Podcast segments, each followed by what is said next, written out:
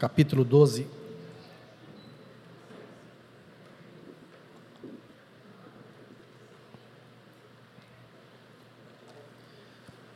Capítulo 12, versículo 12. Desculpa, capítulo 12, versículo 22.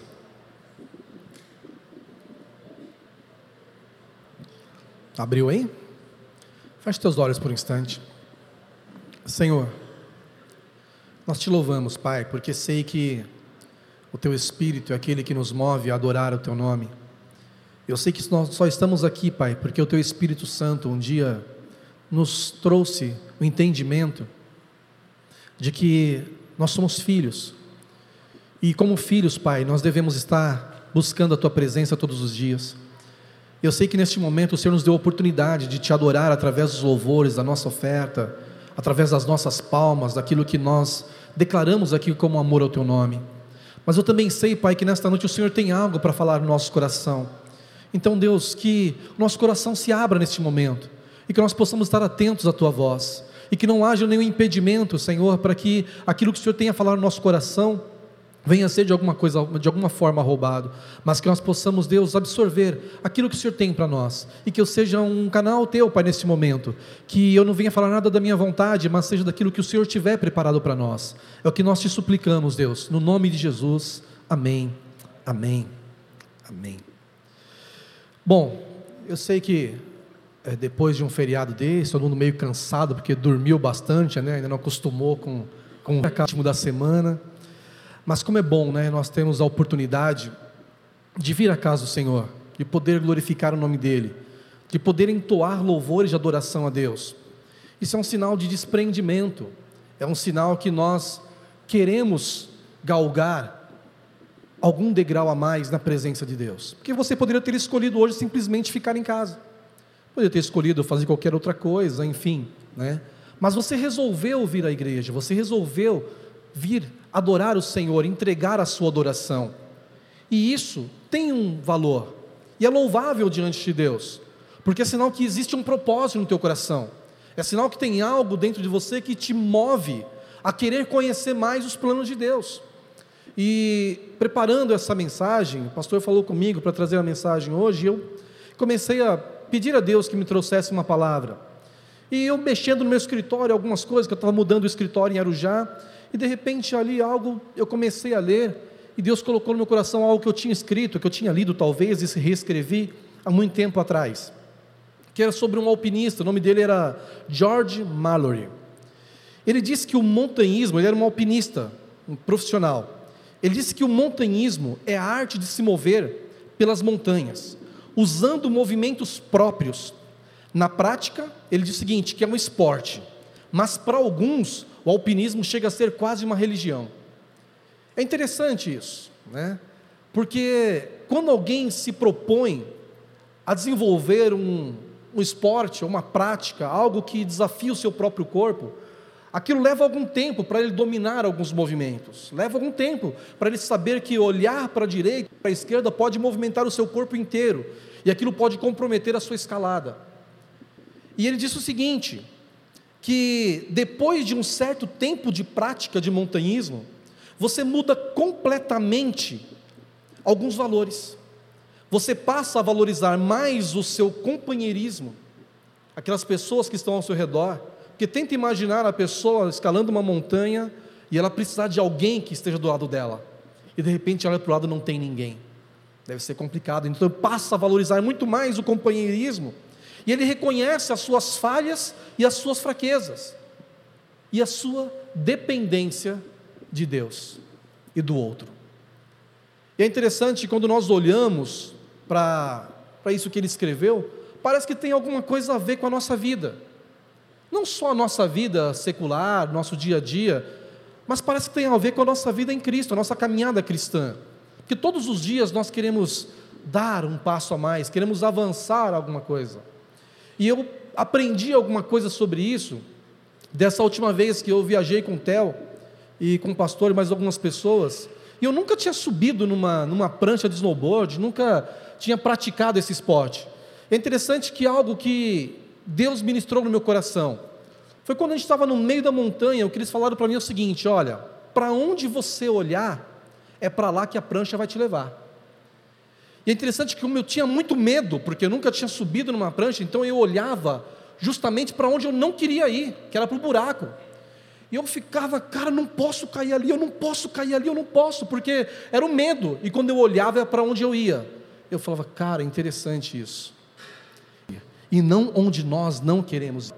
Então, quando nós entendemos que Deus tem um plano para nós, e esse plano tem uma direção certa, não é que hoje você vai estar em um lugar, não é de repente onde você nem sabe o que está acontecendo, mas quando Deus tem algo determinado para a sua vida, Jeremias 29, 11, que é um versículo que eu amo muito, diz o seguinte: Eu é que sei os planos que tenho para vocês, planos de paz e não de mal, para te dar um futuro com esperança.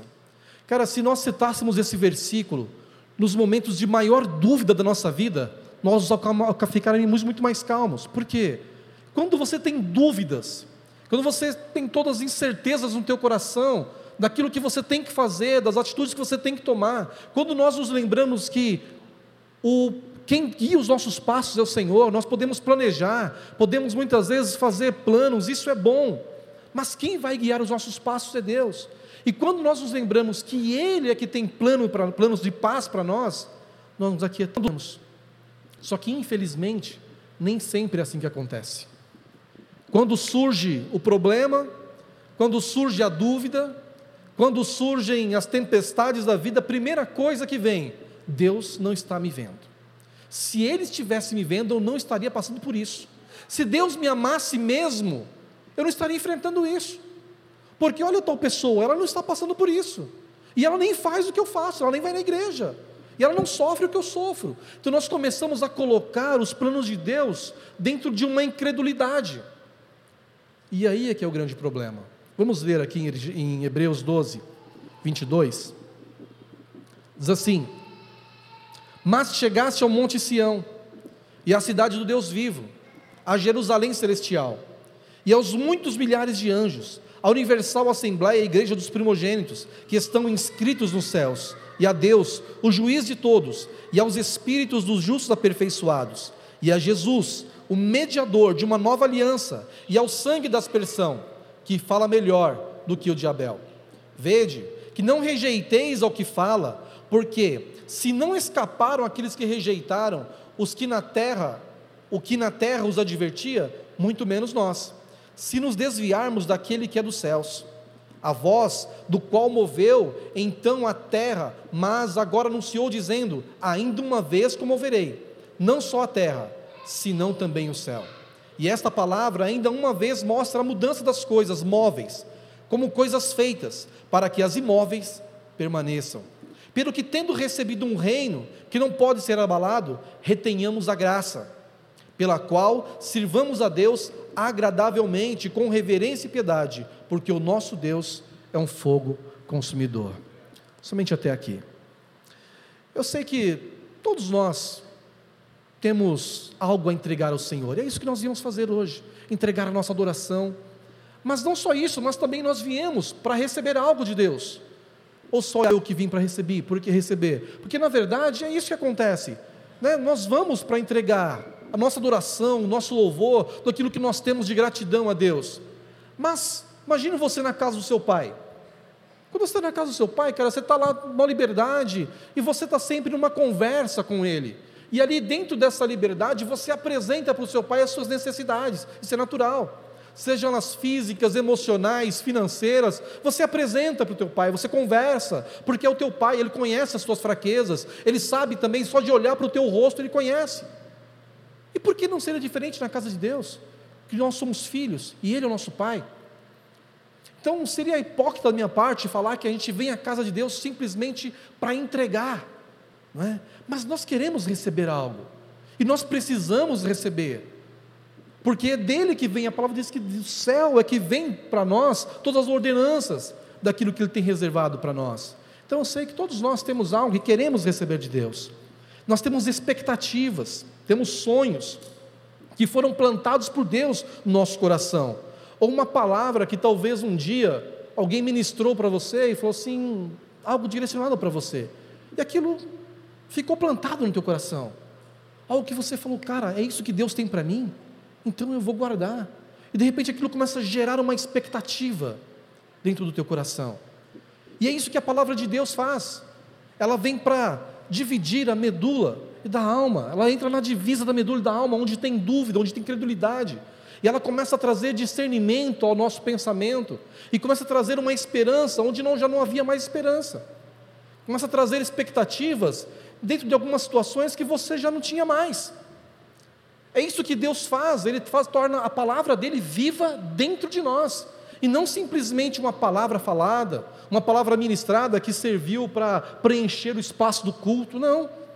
É uma palavra que vem para trazer no nosso coração algo que nos move do lugar em que nós estamos. Ou porque você acha que a igreja, ela está sempre se movimentando, trazendo algo diferente, para trazer algo novo no teu coração. Não é porque nós confiamos no mecanismo humano ou na religiosidade, é porque nós confiamos no poder dessa palavra. Quando ela é ministrada, quando ela cai em uma terra fértil, uma terra boa, pode ter certeza, algo vai acontecer na tua vida. Porque um dia eu lembro que eu estava sentado, não lembro se aqui, no começo, começando a vir para o culto, nos primeiros dias aqui, a gente fica meio acanhado, né? a gente senta lá nos últimos cadeiras tal. E eu estava sentado, cara, e eu passando por algo tão complicado, e de repente veio uma palavra. Eu lembro que o pastor falou algo assim: olha, eu te vejo como se você estivesse dentro de um buraco e tivessem jogado terra sobre você. E é interessante que naquele momento a palavra foi tão forte para mim. Estou te dando um exemplo para que você entenda como que Deus fala diretamente ao nosso coração. E quando eu ouvi aquela palavra, parece que eu me vi realmente. Ele falou assim: só que neste momento, Deus vai te chacoalhar de tal forma que essa terra vai sair, você vai sair dessa situação. Cara, incrível. Parece que eu dei um pulo para fora assim, quase que eu saio correndo no meio da igreja. Mas é isso que Deus faz. Deus não nos traz aqui para passar um tempo numa quinta-feira à noite.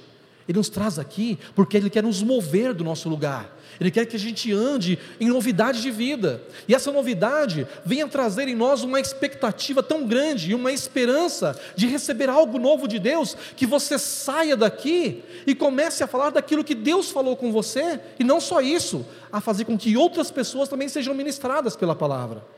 E isso que a palavra faz conosco. Ela nos move e nos faz mover outras vidas. Amém? Então, dentro disso, quando nós recebemos essa esperança, a incredulidade começa a ficar um pouco mais distante. Porque tenta imaginar o que é a incredulidade na nossa vida. Cara, não tem como. A Bíblia diz que aquele que se aproxima de Deus tem que crer.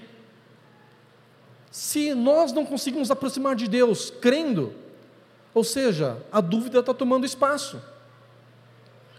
E esse espaço deveria ser preenchido por algo que nos move a confiar, não algo que nos move a duvidar. Então a incredulidade ela passa a ser não só uma barreira para se aproximar de Deus, mas ela passa a ser um peso. Imaginem, toda vez que você chegar diante de Deus, você tem que quebrar a incredulidade, já é difícil. Você está ali e fala: Deus, eu não consigo crer, eu não consigo entender. Eu sei que Deus vai nos ajudar na nossa incredulidade, Ele vai mover isso no nosso coração. Mas nós também devemos fazer a nossa parte, ou nós vamos ficar nos arrastando. Todos os momentos que eram para ser momentos de, de nós nos vibrarmos na presença do Senhor e falar: eu creio naquilo que está sendo falado, eu creio naquilo que está sendo ministrado, eu creio naquilo que eu estou orando, nós vamos estar brigando com o nosso próprio pensamento.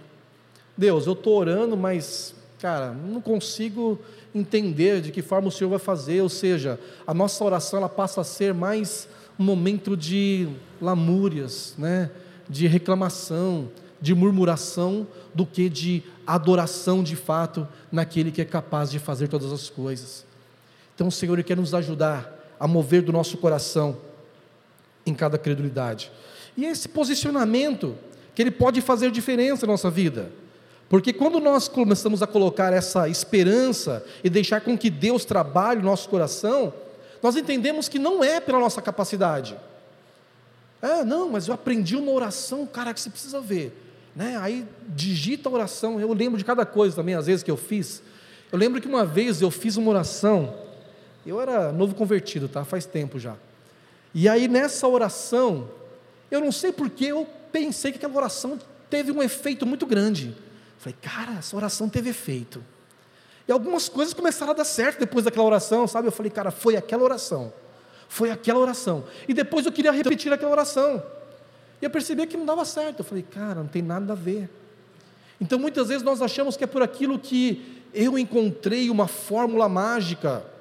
Ah, é a oração do meio-dia, é a oração das três, ou é a oração onde eu me coloco de joelho, é a oração onde eu fico é, de tal posição, enfim, não, não é pela nossa capacidade, é por aquilo que Deus tem para nós, não é a fórmula que eu desenvolvi que vai me aproximar de Deus, não é a fórmula que tal pessoa falou para você, ó, se você fizer assim vai dar certo. Quantas vezes nós ouvimos isso? Quantas vezes nós recebemos orações prontas, né? Ó, oração para isso, oração para aquilo, e nós sabemos que não tem nada a ver, não é a nossa capacidade, mas é pelo Espírito de Deus. É aí que nós entendemos que a nossa incredulidade, ou a incredulidade que quer invadir teu coração, ela não vai sair por uma força, ela vai sair pelo teu relacionamento com Deus pela forma como você se relaciona com Deus. E é isso que Deus quer de nós, como filhos, um relacionamento. Agora eu te pergunto, qual tem sido o teu posicionamento no momento que surge a incredulidade na tua vida? Como nós temos reagido diante disso? Nós podemos aceitar, ah, não, mas um dia Deus vai entender, mesmo eu sendo incrédulo, mesmo eu não confiando nele, Ele vai entender que eu sou assim mesmo. Sabe que Deus nos conhece, Ele sabe muito bem aquilo que está no nosso coração, Ele entende os nossos pensamentos, Ele sabe quando você está, não está confiando por, pelos fatos que estão ao teu redor ou simplesmente porque você não leva em conta as promessas que Deus fez para você. Deus tem promessas para você, você crê nisso? Deus tem promessas para nós, senão nós não estaríamos aqui. E as promessas de Deus, elas estão aqui nessa palavra. Por isso, quando nós falamos sobre a leitura bíblica, que vai começar dia 11, é para que você entenda que aqui dentro tem promessas. E a palavra que funciona para nós é aquela que nós entendemos, aquela que nós confiamos, aquela que nós temos. Se alguém falar algo para você, vai parecer algo aleatório, sem muito fundamento. Ou quando o pastor pregar aqui e você já tiver aquela palavra que você leu, fala assim, cara, agora eu estou entendendo o que o Espírito Santo está querendo me falar, porque o Espírito Santo vai trazer a interpretação dentro do teu próprio coração. Mas quando você não sabe aquilo que está sendo ministrado, é um espaço para incredulidade. Por isso, a necessidade de nós entendermos quais são as promessas de Deus. Vamos lá no versículo 25, que nós lemos. Diz assim: Vede que não rejeiteis ao que fala, porque se não escaparam aqueles que rejeitaram o que na terra os advertia, muito menos nós, se nos desviarmos daquele que é do céu. Não rejeiteis o que fala. Cara, é incrível isso. O povo estava lá no Egito, caminhando, e de repente não aceitaram aquilo que Deus tinha prometido para eles. O que, é que eles fizeram? Perderam. Perderam a oportunidade. Quando nós lemos lá em Números, capítulo 14, versículo 20 e 25, deixa eu abrir aqui rapidamente. Números 14. Vai estar no telão também, eu acho. Quem lembra da história dos doze espias? Cara, essa história é maravilhosa. Isso mostra a diferença daqueles que creram e daqueles que não creram. Daqueles que tinham no seu coração a promessa enraizada e a certeza do que Deus havia falado, e daqueles que simplesmente estavam caminhando sem saber para onde ir. Sabe que acontece isso muitas vezes? Às vezes nós estamos na igreja, vivendo uma vida religiosa, vamos à igreja tal, mas não entendemos ainda qual que é o propósito, para onde eu estou indo, o que eu estou fazendo. Cara, eu sei que isso pode perdurar por um tempo, talvez no início, mas depois nós precisamos ter certeza, convicção daquilo que Deus tem para nós.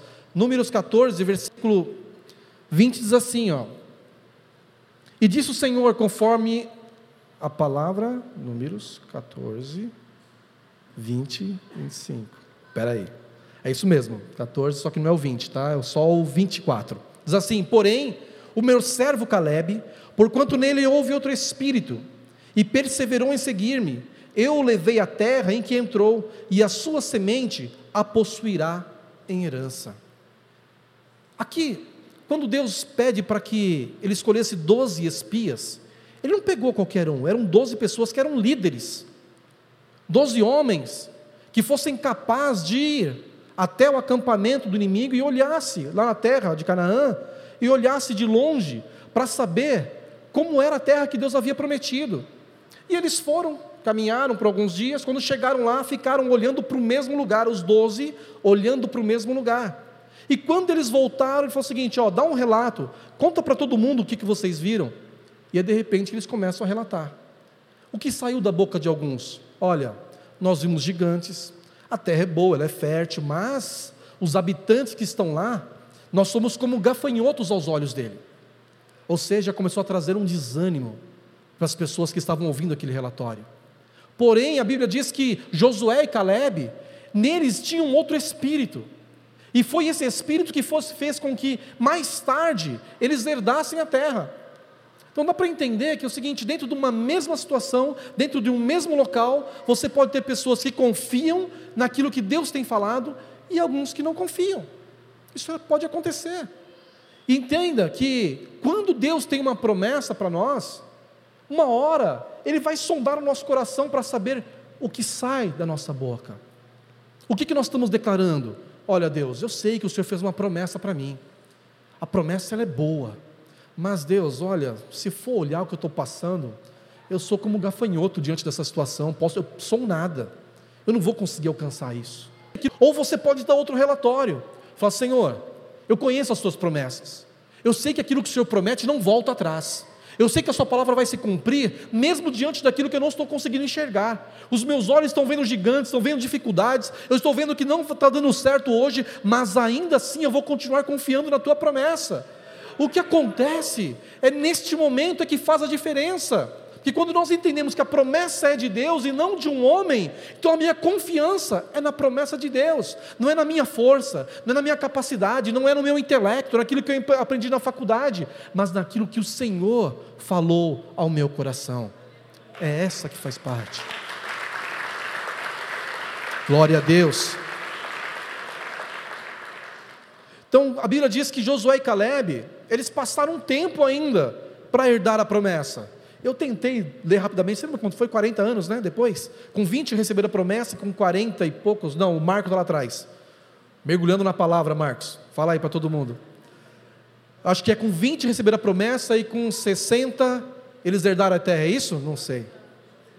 40 anos que eles passaram herdando. Agora interessante, qual foi o relato deles? Cara, eles falaram o seguinte: olha, quando nós recebemos a promessa, passaram-se tantos anos e a nossa fé continua a mesma. Dá para entender o que é isso? Você em nenhum momento duvidar daquilo que Deus tem falado. Cara, é, problema é que hoje nós estamos muito baseados no padrão humano. E quando nós olhamos para o nosso país, é um país onde infelizmente promessas não são cumpridas. Então nós começamos a relativizar isso e talvez trazer para o nosso campo, poxa, tantas promessas, nada se cumpre, e o perigo é quando nós levamos isso para a nossa vida de relacionamento com Deus. Ou porque nós não cumprimos as nossas promessas, ou porque algumas pessoas que talvez você conviva não cumpriu com você. E talvez você comece a trazer isso para a tua vida, de uma forma como se fosse natural. Mas a Bíblia diz que não. Quando nós confiamos naquele que prometeu, a Bíblia diz que ele é fiel e não vai depender de circunstâncias humanas, não vai depender de um governo político, não vai depender da alta da bolsa, da alta do dólar, não vai depender de nada disso, porque o reino de, de, dos céus ele não pode se mover, o reino dos céus não se move. O reino dos céus ele permanece. A Bíblia diz que a palavra dele não volta atrás. Então aí é que está a nossa esperança, não naquilo que nós entendemos com a nossa capacidade humana, mas naquilo, mas naquilo que Ele nos deixou. Qual foi o posicionamento aqui de Josué e de Caleb? Lá em Números 13, quando nós lemos esse relato todo, não vou ler agora, você pode ler na, na sua casa, depois ele diz que Caleb, ele fez calar o povo do versículo 30. Ele falou o seguinte: subamos animosamente e possuímos-la a herança, porque certamente prevaleceremos contra ela. Cara, sabe o que eu entendo? Que tem muitas vezes que você vai ouvir tantas coisas, tantas pessoas dizendo para você, cara, você está indo para a igreja, legal, beleza, até concordo, mas agora você está fazendo parte da célula também, né? Você ia os domingos, agora você está indo na célula. Cara, agora você começou a ir na, na oração das mulheres, agora você está fazendo parte dos teens, agora você está indo no flame, né? Começam a falar algo como se você estivesse fazendo algo aleatório. Mas não. Aí você tem que fazer o seguinte: nós temos que declarar em quem nós confiamos, não é uma questão de religiosidade. Fala assim, não, cara, eu sei o que eu estou fazendo, eu sei onde eu estou indo, eu sei o que eu vou ouvir lá, eu sei o que eu vou receber, eu sei o que eu vou depois trazer para a sua vida também. Ou seja, nós podemos fazer calar aqueles que querem trazer dúvida e incredulidade ao nosso coração, porque as vozes, elas vêm. E dependendo de como meu ouvido estiver aberto para essas vozes, infelizmente começam a surgir as dúvidas e a incredulidade. E aqui ele diz o seguinte: subamos animosamente, porque certamente prevaleceremos contra ela.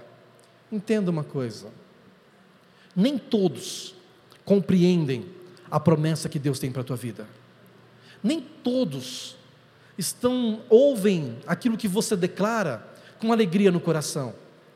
Nem todos estão torcendo pelo teu sucesso. Já percebeu que quando tem um velório, as pessoas vêm de longe, cara, um paga passagem de avião, outro faz isso, outro compra coroa de flores, vai todo mundo e passa a noite juntos lá, tal. Legal isso, né? Mas quando você fala que você vai fazer uma festa porque você recebeu algo grande, uma promoção, sei lá, ou algo que você colocou, deu certo. As pessoas, oh, parabéns aí, cara. Mas é difícil quem realmente festeja com você. Por isso que nós precisamos entender que aquilo que Deus tem prometido para você, as promessas dele, nem todos irão entender.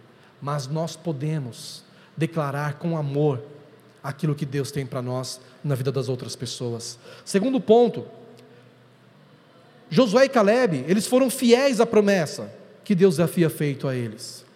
Eu acho que aí é um, um ponto onde nós podemos parar um pouco e pensar: será que muitas vezes nós estamos duvidando do que Deus tem para nós? Porque o tempo já passou. Ah, entendo, pastor, que isso lá atrás, há tantos anos atrás, pode até ser que isso soasse talvez com um pouco mais de alegria no meu coração, mas hoje eu já não acredito tanto. Então creio que esta é a noite onde o Senhor quer tirar do nosso coração a incredulidade, porque Ele quer nos ver viver coisas novas. Ele quer nos ver nos movendo em direções diferentes da qual nós temos movido. É interessante que hoje eu tirei uma foto logo cedo em um prédio onde nós mudamos nosso escritório e tinha um tucano, cara, coisa mais linda, assim, bem na minha frente, um casal de tucano. Né? E assim eu olhei ali e tal, fiquei olhando e coloquei lá no grupo do escritório, né? E aí o meu irmão logo respondeu assim, falou assim, ainda bem que nós mudamos, porque no outro prédio a gente só via urubu em cima, do, em cima da, da, da chaminé da, da, da churrascaria que tinha na frente. Falei, cara, é verdade. Muitas vezes nós temos que nos mudar para ver coisas diferentes. Então tem coisas que Deus quer nos mover. Há três anos atrás, eu jamais imaginei que eu estaria em Mogi das Cruzes, morando em Mogi das Cruzes. Cara, estava muito bem no lugar que eu morava. Só que eu sabia que eu estava vivendo uma vida cômoda. Mas Deus muitas vezes ele quer virar a nossa vida de ponta cabeça, onde não vai sobrar nada. Fala, cara, não sobra nada. Às vezes eu olho para trás, três anos atrás, tudo diferente, tudo diferente. Se eu falar que a única coisa que Deus conservou, e glória a Deus por isso, foi a minha família, meu casamento, minha filha. E eu louvo a Deus por isso. Mas local de trabalho diferente, casa diferente, igreja diferente, amigos diferente, tudo diferente. Mas quando eu olho, interessante que eu estava conversando com a minha filha essa semana, foi sábado, eu acho, e aí ela falou, pai, você lembra que onde nós, nós morávamos acontecia isso, isso e isso? Sim, filha, lembro. Mas eu falei assim, hoje não está bem melhor? As amizades que Deus nos deu, as pessoas que nos cercam, as coisas que acontecem na nossa vida, e nós não entendemos porquê, mas nós percebemos que é Deus fazendo. Sabe o que eu quero te dizer? Talvez Deus vai te tirar hoje do lugar que você vive, como se você estivesse totalmente acomodado, para que você passe a experimentar uma nova experiência com Deus, onde você vai entender que as promessas dele não falham. E que mesmo vivendo em locais diferentes, com pessoas diferentes, Ele ainda permanece com a mão dele estendida sobre a tua vida. Então, se você está hoje vivendo num local que você não esperava, com pessoas que você menos imaginava, formando amizades novas, saiba que Deus está neste lugar, Deus está te movendo dentro dessa situação. Não tente entender, não tente colocar muitas explicações dentro disso, simplesmente deixa o Senhor te levar, se mova dentro daquilo que Deus tem para você. Os planos dele são perfeitos para as nossas vidas. Amém? Cara, eu, eu deixei meu celular ali, eu perdi a hora. Deixa eu pegar aqui, que eu não sei se eu estou atrasado, se eu estou adiantado. O Greg já olhou feio para mim duas vezes ali. Eu falei, estou brincando, Greg. Glória a Deus. Então, quando nós entendemos que Deus tem um plano, a primeira coisa que eu preciso fazer é aceitar este plano. Eu não posso deixar de viver os planos de Deus, porque eles são maiores do que os meus. Ou eu vou viver baseado naquilo que eu entendo que é melhor para mim, ou eu vou deixar de viver os planos espirituais, sobrenaturais que Deus tem para nós. Tente compreender aquilo que Deus tem para você, não deixe a incredulidade roubar o que Ele colocou no teu coração. Cara, muitas coisas são abaladas na nossa vida. Aqui diz, no versículo que nós lemos lá em Hebreus, que vede que não rejeiteis ao que fala, porque se não escaparam aqueles que rejeitaram, o que na terra os advertiram, muito menos nós. Enquanto Jesus Cristo estava aqui, Ele estava divertindo o povo, Ele estava ensinando, nos dando promessas, nos mostrando que um dia Ele viria buscar a sua igreja, e que muitas coisas aconteceriam, e como o Murilo diz nas redes sociais, e que o pau ia quebrar. Né? Quem já leu o Murilo só fala isso, né? o pau vai quebrar, o pau vai quebrar. E é legal, porque é verdade. Não pense que tudo que Deus vai fazer na nossa vida vai ser tudo 100% tranquilo, onde você tem ideia do que vai acontecer de manhã, meio-dia, à noite. Cara, tem dia que nós acordamos, nós não sabemos nem para onde nós vamos. Tem dia que nós acordamos, não sabemos o que Deus vai fazer. Principalmente eu e a Montessa, que nós trabalhamos 100% por conta. Cara, eu acordo de manhã, não sei se eu vou ter, o que vai acontecer, mas Deus move, Deus faz. E quando nós entendemos que a nossa vida está na direção dele, pode ser difícil você aceitar. Mas que é legal quando você Deus fazer, cara, quando você vê ele agindo em teu favor, aí você entende e fala, vale a pena confiar no Senhor.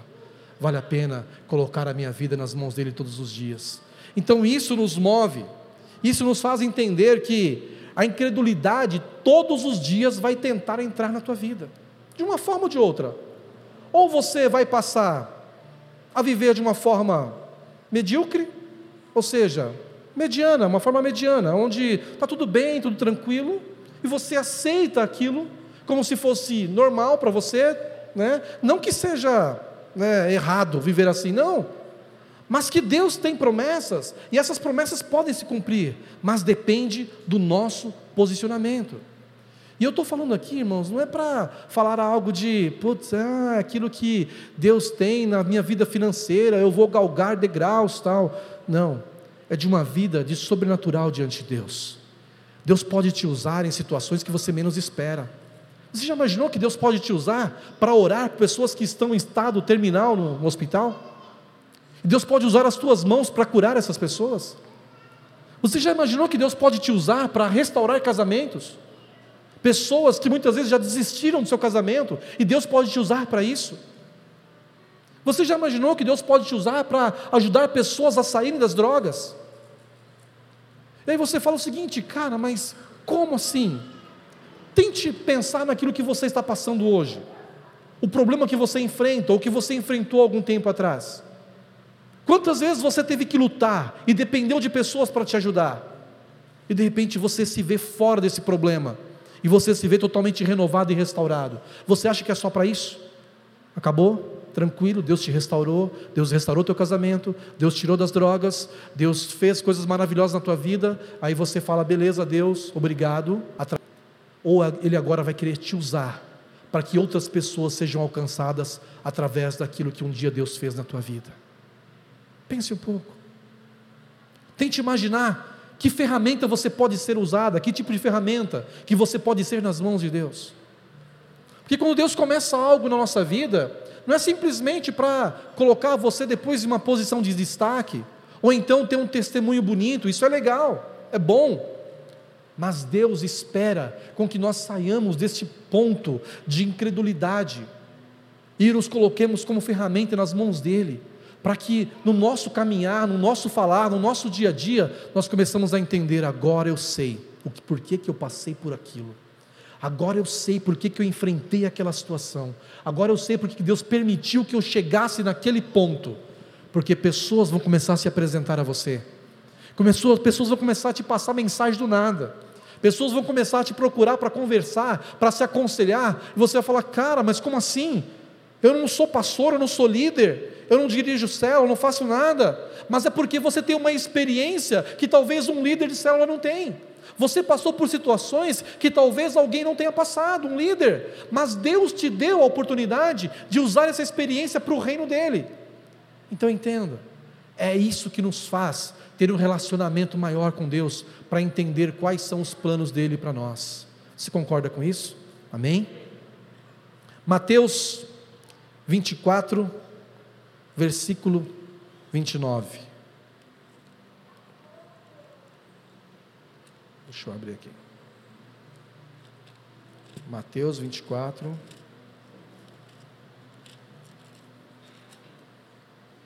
Versículo 29.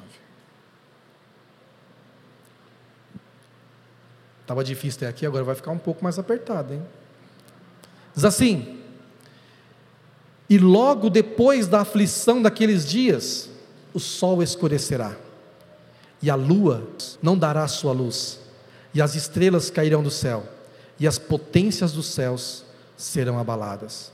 Então aparecerá no céu o sinal do Filho do Homem, e todas as tribos da terra se lamentarão, e verão o Filho do Homem vindo sobre as nuvens dos céus, com poder e com grande glória. A nossa esperança não está somente nesta terra, naquilo que nós recebemos e temos como direito, como herança diante do Senhor. Mas nossa esperança está naquilo que não pode ser abalado, é no reino eterno. Então entenda, quando nós nos movemos pelas coisas deste mundo, as coisas deste mundo começam a ter um pouco mais de valor do que aquilo que Deus tem para nós. Então eu posso me mover em direção a tudo aquilo que Deus tem neste mundo, e eu me movo em direção a isso, e não tem nada de errado. Só que infelizmente, em algum momento, as coisas terrenas passarão a tomar um espaço que não deveria ser tomado, que é do reino dos céus, que são as coisas de Deus. Então eu posso me mover pelo reino, buscando as coisas do Senhor sobre a minha vida, entendendo que as demais coisas Ele vai acrescentar sobre a minha vida. Então a minha direção não precisa ser focada naquilo que eu preciso, naquilo que eu quero, naquilo que eu entendo como prioridade para a minha vida, mas eu posso colocar o reino de Deus como prioridade para mim entender que Deus, Ele se encarrega de cuidar da minha vida. E não preciso me ocupar e me preocupar com tudo aquilo que eu acho que é importante para a minha vida aqui. Eu me lembro que um dia eu e minha esposa fazendo uma visita na casa de uma senhora, proprietária de mais ou menos, era acho que é 18 farmácias. Ela morava sozinha numa casa, essa casa tinha elevador, uma casa com quatro suítes, piscina, sauna, enfim, tudo que você possa imaginar. E eu fui chamado, nós fomos chamados naquela casa para orar por ela. E quando nós chegamos, uma frase que eu ouvi da boca dela, nós ouvimos. Ela falou o seguinte: Olha, eu daria tudo que eu tenho para ter um momento de alegria. Você para para pensar, falei, cara, como assim? Como assim? A pessoa tem tudo. O que ela quiser agora, ela liga, acontece. Ela pode ligar, ela pode pedir, sei lá, viajar para o lugar que ela quiser do mundo. Ela pode ir.